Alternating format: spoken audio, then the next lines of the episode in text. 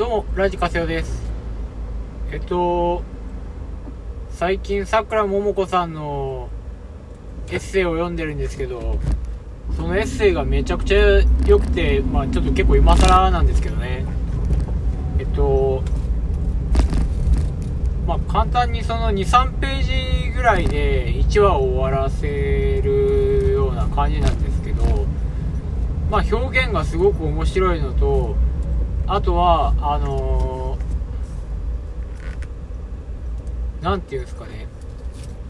えっと、笑える文章もか、もちろん面白いんですけど、ちょっとしたその、感動エピソード的なのも、ん？あのある一文字、一文字じゃない、ある一文とかでもすごい強烈なね、あの印象を与えるような文章で、なんかこの、このワンセン、一、ワンセンテンスでグッとくるなっていうものを書かれてるんですよね。それがなんか、すごいなと思って、その、一言にいろんな背景が詰まったような表現をされるんですよ。そんなね、あのー結構下品な話とかもういっぱいしてる中で急にここであのマジモードかよっていう感覚もなんかずるいですよねと思ってねでなんかいろいろ性格も結構悪かったみたい ですよね。あのおじいちゃんが死んだ時の話がめちゃくちゃ面白かって相当不謹慎なんですよ本当に。あの簡単に言ったらようやく死んでくれたぜみたいな。やったやったぜみたいな感じで書いてて。それは本当にそその話とかは全然あのでも結局感動できるような話が来るのかと思っ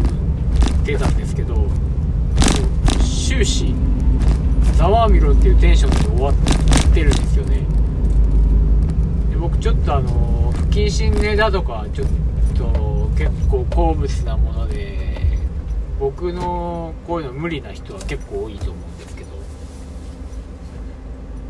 えっとかと思えば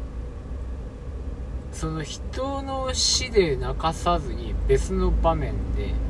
でもやっぱあれですねあの嫁に行くとかそういう時にどうやらちょっとグッとくるみたいでさくらさん本人がですね。なんかその時にあの感動の感情をあらわにされてるなっていう感覚があります。でねなんかまた僕も影響されやすいんでねそんな文章書きたいなとか思っちゃうんですけどねなかなか書けないですね。うん。例えが上手で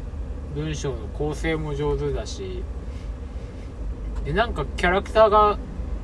独特ですもんね。私はねっていう。あのこのキャラ。僕うんなんかアニメが合ってたんでまあインスパイアされやすい部分があるんですけど文章でさくらももこさんだなって分かるのがすごい印象的ですね。といった感じでさくらももこさんを追い続けたいと思います。